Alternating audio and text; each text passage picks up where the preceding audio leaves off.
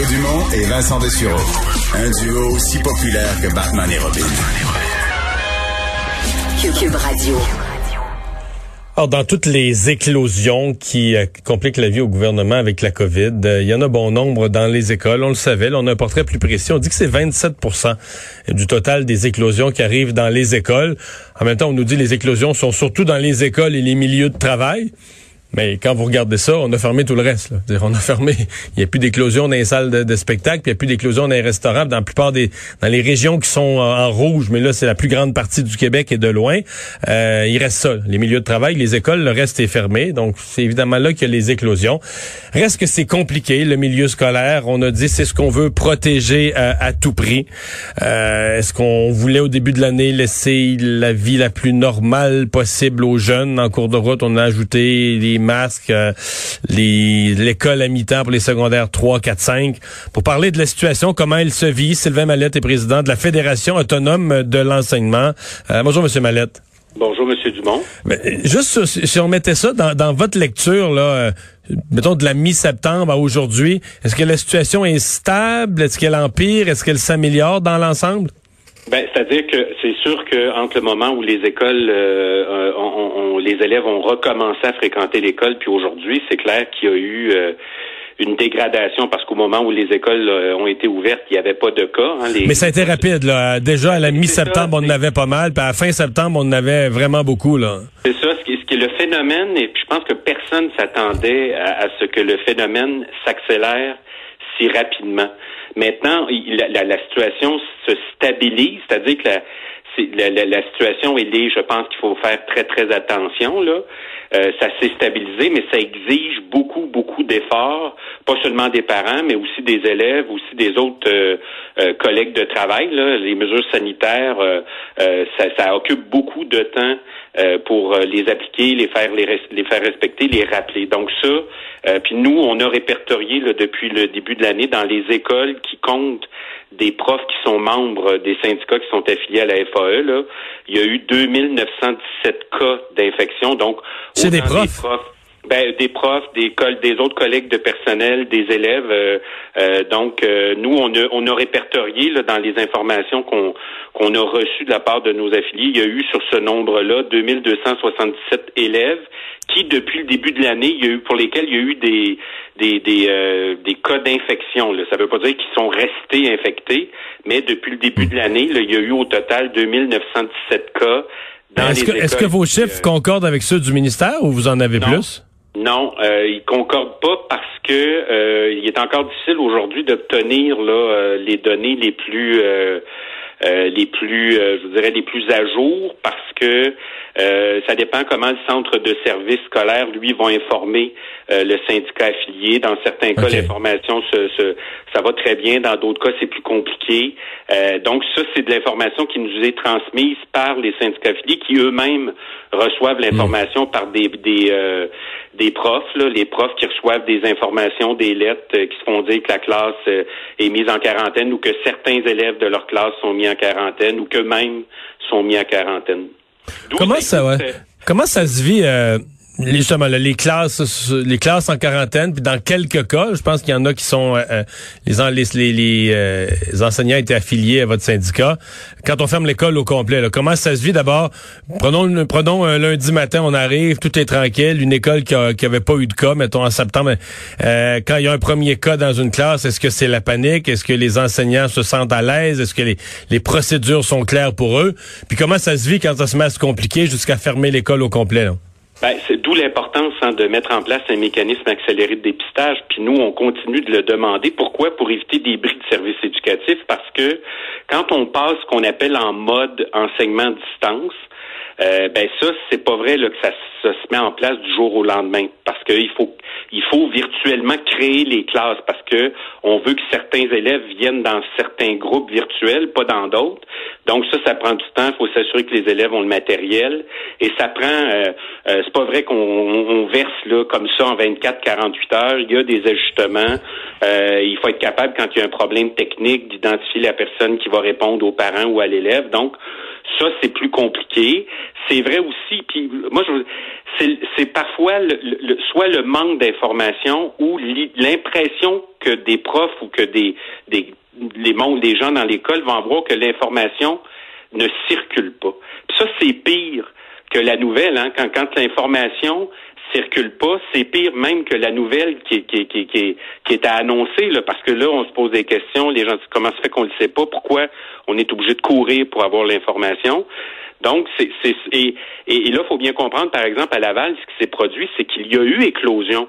Mais s'il y avait eu un mécanisme accéléré de dépistage, ça aurait pu éviter de se rendre, de se rendre, pardon, euh, au, au, à, ce qu'on va observer, c'est-à-dire que l'école est mise en quarantaine, en quarantaine mhm. au complet.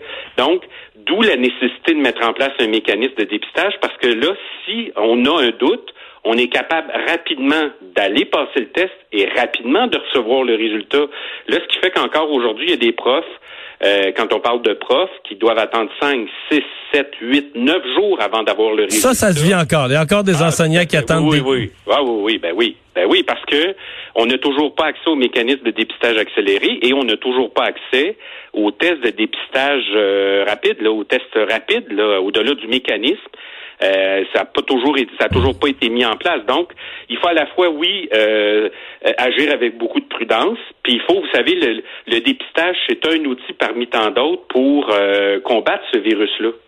Parlons de la ventilation dans les écoles. C'est un des gros sujets. C'est un sujet qui qui a pris plus de place alors que les scientifiques nous disent euh, ben, dans les mécanismes de transmission, oui, il y a les surfaces, puis les contacts directs, mais il y a aussi ce qu'on appelle les aérosols. Donc, de fait d'être dans une pièce pour une longue période en, en même temps qu'une personne qui est, qui est affectée, qui est infectée, respire, puis finit par répandre dans l'air les mhm. fameuses gouttelettes qui finissent par répandre dans l'air un aérosol.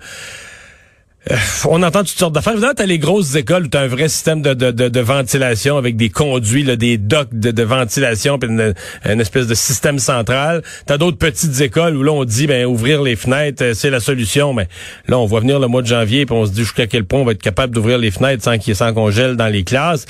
Euh, qu'est-ce que vous avez comme portrait? Le ministre dit de son côté, les budgets sont là, les systèmes de ventilation mécanique ont été bien entretenus. pour les fenêtres, on a donné des indications sur comment comment le faire. Euh, S'il y en a des endroits où il y a ni les fenêtres ni les euh, ni les docks de, ventilation, on peut avoir une espèce de purificateur d'air euh, portatif. Ils ont les commissions scolaires ont le budget pour l'acheter. Est-ce que tout ça va si bien que ça? Ben, moi, je pense que, vous savez, moi, je, je, je suis, euh, je peux être très critique à l'endroit du ministre, mais le ministre, il va aussi livrer l'information qui lui est donnée. Euh, parce qu'on ne peut pas s'attendre que le ministre sache ce qui se passe dans les trois 3000 établissements du réseau public au Québec. Euh, on peut bien, on peut être exigeant à l'endroit du ministre, mais à un moment donné, il faut aussi que les centres de services aient le courage de dire oui, dans certains milieux, quand on parle par exemple des établissements scolaires qui, qui, qui sont euh, qui ont moins de cinq ans, hein, euh, ils ont été confus, euh, conçus différemment que les établissements scolaires qui ont 30, 40, 50 ans. Puis le ministère de l'Éducation lui-même reconnaît que plus de 50% du parc immobilier scolaire est dans un mauvais état. ben, vous savez, puis nettoyer un dock de ventilation, c'est pas juste de passer un balai dedans. Là. Il y a des milieux où c'est très problématique. Vous le dites vous-même, il y a des classes, particulièrement au secondaire, où il n'y a pas de fenêtre. Donc, c'est pas juste d'installer un, échangeur d'air portatif. Il faut que ça soit efficace. D'autant plus que c'est des classes dans lesquelles on compte, euh, il y a des débordements d'élèves, les élèves sont euh, carrément embarqués les uns sur les autres.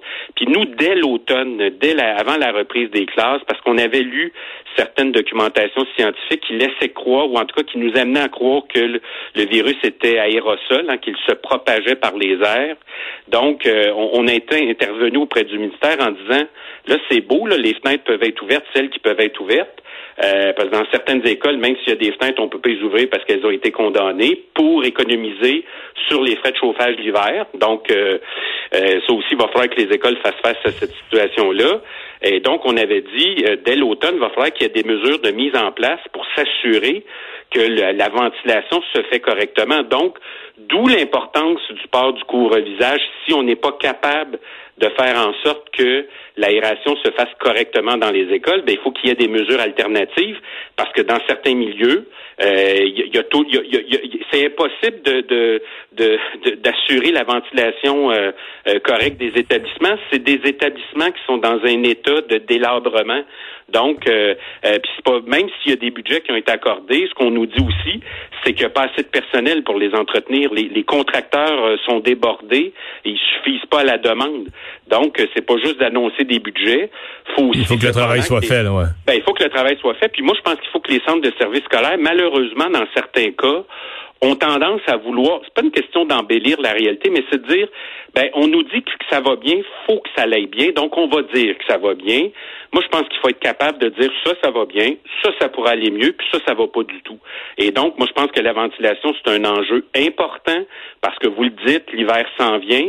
Puis vous savez, c'est pas juste d'ouvrir la fenêtre. Moi, je, je sais. Là, mais ça, l'ouverture des, ouais, mais l'ouverture des fenêtres, est-ce que les est-ce que les, les, les, enseignants sont, sont à l'aise avec ça? Est-ce qu'ils trouvent que ça a ben, du bon sens? il faut dire aux élèves qui vont être à côté ces fenêtres euh, en plein mois de janvier, c'est parce qu'apportez votre manteau, vos trucs, vos mitaines, parce que vous allez geler.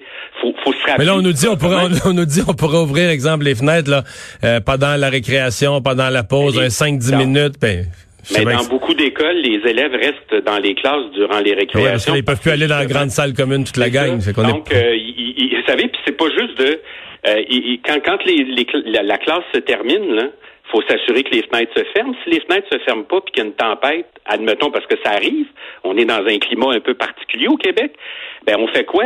Qui va assurer que les fenêtres qui ont été ouvertes ont été fermées? Si pour toutes sortes de raisons quelqu'un l'a oublié en partant? Donc, c'est pas juste de, de dire, ben, on ouvrirait les fenêtres. Non, une école, c'est pas juste des fenêtres, c'est pas, c'est un ensemble. Puis on est dans une situation particulière.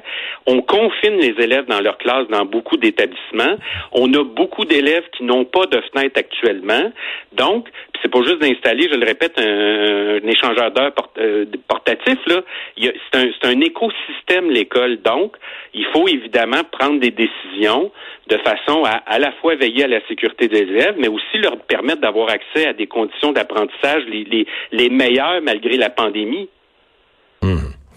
Eh bien, ben on va espérer qu'on va qu'on va trouver les, euh, les solutions. En, terminant, est-ce que comment je dirais ça? Est-ce que vous êtes euh, confiant que les mesures actuelles vont permettre de faire l'année scolaire, de traverser l'hiver, ou bien vous êtes de l'école qu'il faudrait repenser l'ensemble du processus, quitte à rajouter des, des jeunes qui portent le masque, rajouter d'autres mesures encore plus euh, des mesures sanitaires encore plus sévères pour contrôler la propagation à l'intérieur des murs des écoles?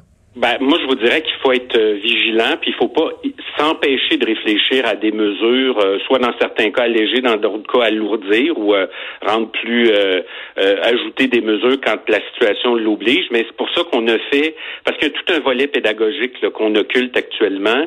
Nous, on a fait des propositions au ministère pour aborder la question des programmes, la question des épreuves ministérielles, parce que, puis notamment pour les élèves les plus vulnérables, qui n'ont pas réussi à rattraper les retards qui ont été depuis le printemps dernier. Donc, oui, il y a des mesures sanitaires, puis dans certains cas, quand ça va bien, faut être capable de les, de, les alléger, puis dans d'autres cas, faut être capable aussi de se dire, ben non, il y a peut-être une mesure supplémentaire à mettre en place. Mais nous, on a dit au ministère, euh, euh, puis on a fait des propositions au ministre pour qu'on aborde la question des programmes. C'est clair qu'on ne pourra pas tout enseigner dans le programme tel qu'on nous le demande actuellement.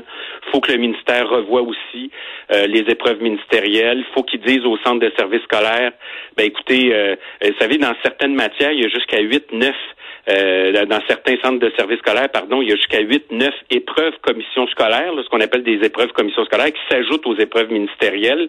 Donc ça, ça crée pour certains élèves de l'anxiété parce que, on le sait, là, il y a des élèves qui ont toujours pas reçu de minutes de plus de service malgré les annonces de sommes supplémentaires qui ont été annoncées. Il y a une, pénurie de personnel dans tous les corps d'emploi. Donc, euh, il faut être capable, sans, sans diminuer la valeur des programmes puis la valeur des épreuves ministérielles, il faut qu'on soit capable d'adapter les choses à la réalité. Sylvain Mallette, merci d'avoir été là. Merci à vous. Passez une bonne fin de journée. Le président de la Fédération autonome de l'enseignement. On va aller à une pause. Au retour, on parle sport.